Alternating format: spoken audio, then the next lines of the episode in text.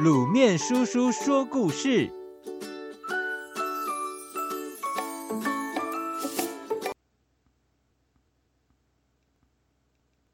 戴斗笠的菩萨。在古老的年代，日本有一个偏僻的小乡村，村民们都虔诚信奉地藏王菩萨。在这个小村子里，住着一对慈祥的老夫妇。虽然他们很努力的工作，却依然过着穷困的日子。快过年了，家里只剩下最后一把糯米了。他们天天望着米缸发愁。家里的屋角住了老鼠一家，老鼠妈妈刚生完宝宝，小老鼠们都饿坏了，围着妈妈哭闹。可是妈妈一点办法也没有，外面天寒地冻，很难觅食。老夫妇看到了老鼠家的困境，就将最后一把糯米送给了老鼠妈妈。不久，小老鼠们搬了许多的叶子，来到了他们的面前。老鼠妈妈说：“孩子们想要报答你们，请不要嫌弃，收下来吧。”老婆婆看着这些叶子，突然有了一个主意，便对老公公说：“老伴，我们把这些叶子。”编成斗笠，拿到街上去卖，卖了钱就可以买米了。哇，一个很好的主意哎！老婆婆立刻动手，忙了半天，终于做好了，总共做成五顶斗笠。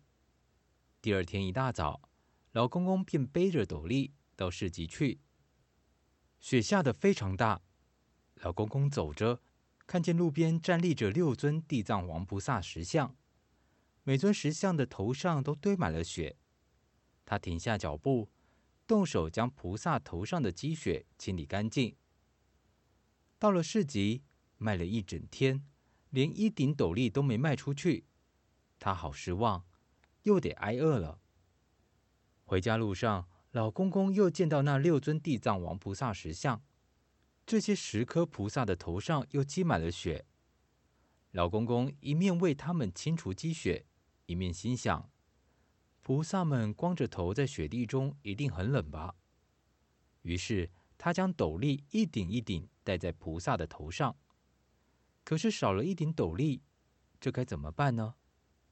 他想了想，便将自己的头巾拿了下来，包在第六尊菩萨头上。回到了家，他将今天发生的事情详细的告诉了老婆婆。老婆婆并没有责怪他。今晚是除夕夜，只能饿着肚子迎接新年了。忽然，他们听到外面有人说话：“嘿，老公公家到了，帮我们戴上斗笠的老公公就住在这。”他们从窗户往外看去，那六尊石刻菩萨乘着一辆很大的雪橇，来到老公公的门前，快速地把雪橇上装载的食物、水果都搬了下来。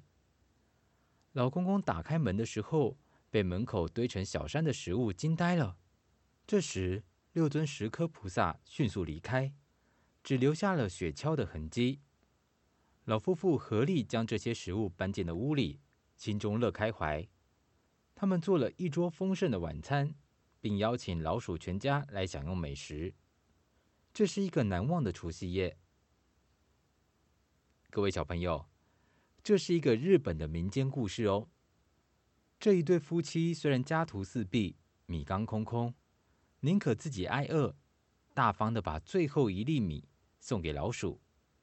老公公为路边的六尊地藏王菩萨石像除雪，拿斗笠和头巾为他们避寒，都是出自一颗慈悲善良的心。人间处处有温情，小老鼠和石像都知道报恩。原本冷清清的除夕夜，变得好温暖哦。